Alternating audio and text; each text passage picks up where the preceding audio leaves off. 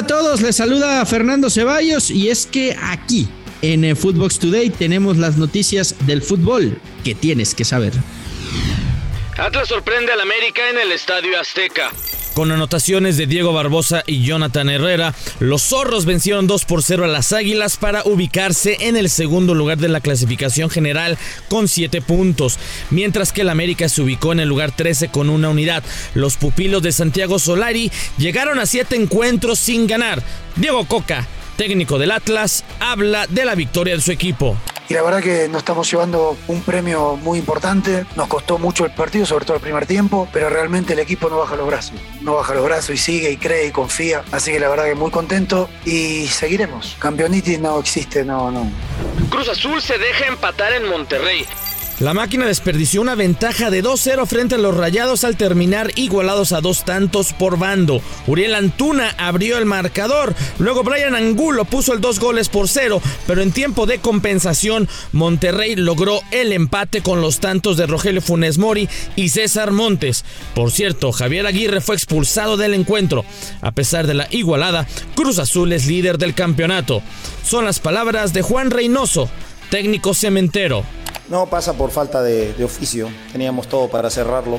La, verdad, por momentos pecamos de, ingenuo y, tuvimos nuestro castigo. Creo que hacer otro análisis es redundar sobre lo mismo. El equipo fue superior en varias facetas del juego, en muchos minutos del partido.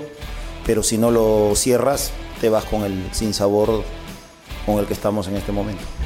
Chivas apenas empata contra los Gallos. El cuadro tapatío rescató el empate a un tanto frente al cuadro queretano en duelo celebrado en el estadio Akron.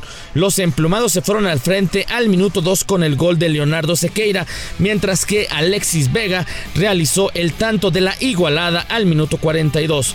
Marcelo Michel Leaño, técnico tapatío, rescató la capacidad de reacción de su equipo para salvar el punto en casa. Sin embargo, el primer tiempo con mucha personalidad el equipo logró superar la adversidad y el error, algo que nos había costado el primer tiempo contra, contra Pachuca y es algo que habíamos trabajado mucho durante la semana, que el equipo tuviera la capacidad de reponerse ante la adversidad y ante el error y no bajar los brazos. Creo que el primer tiempo si hubiera durado cinco minutos más eh, hubiéramos logrado darle la vuelta al partido, el equipo estaba ahí.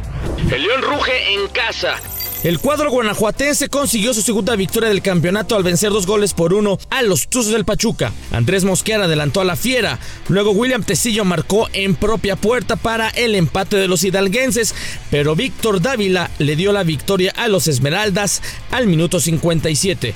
Escuchemos las palabras de Ariel Holland, técnico del equipo Esmeralda. Estoy satisfecho más allá del juego por los resultados, porque creo que eh, haber salido invicto en los tres partidos, no haber dejado nada más que dos empates, este, pero no perder es muy bueno para el estado de ánimo del equipo. Y bueno. Raúl Jiménez no jugó por lesión. El delantero mexicano no pudo estar en el juego de los Wolves por una lesión muscular, la cual no le impedirá estar con el tricolor en la fecha FIFA.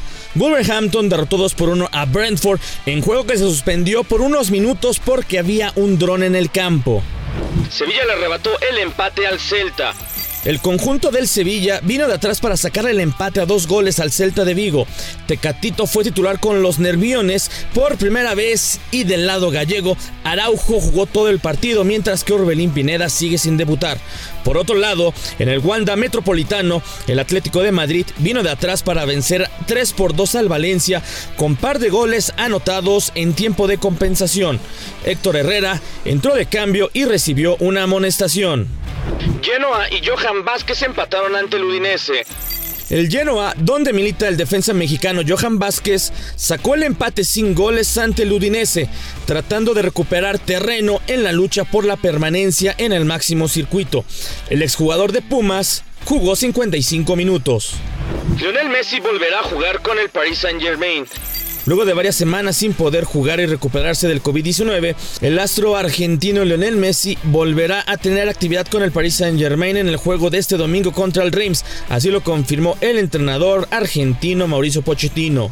Sí, estamos contentos de la manera que, evolucionó eh, su pequeñito problema. Tanto ayer como hoy ha entrenado y ha terminado las dos, los dos entrenamientos con el grupo va a estar con el grupo mañana.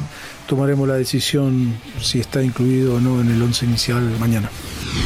Esto fue Footbox Today.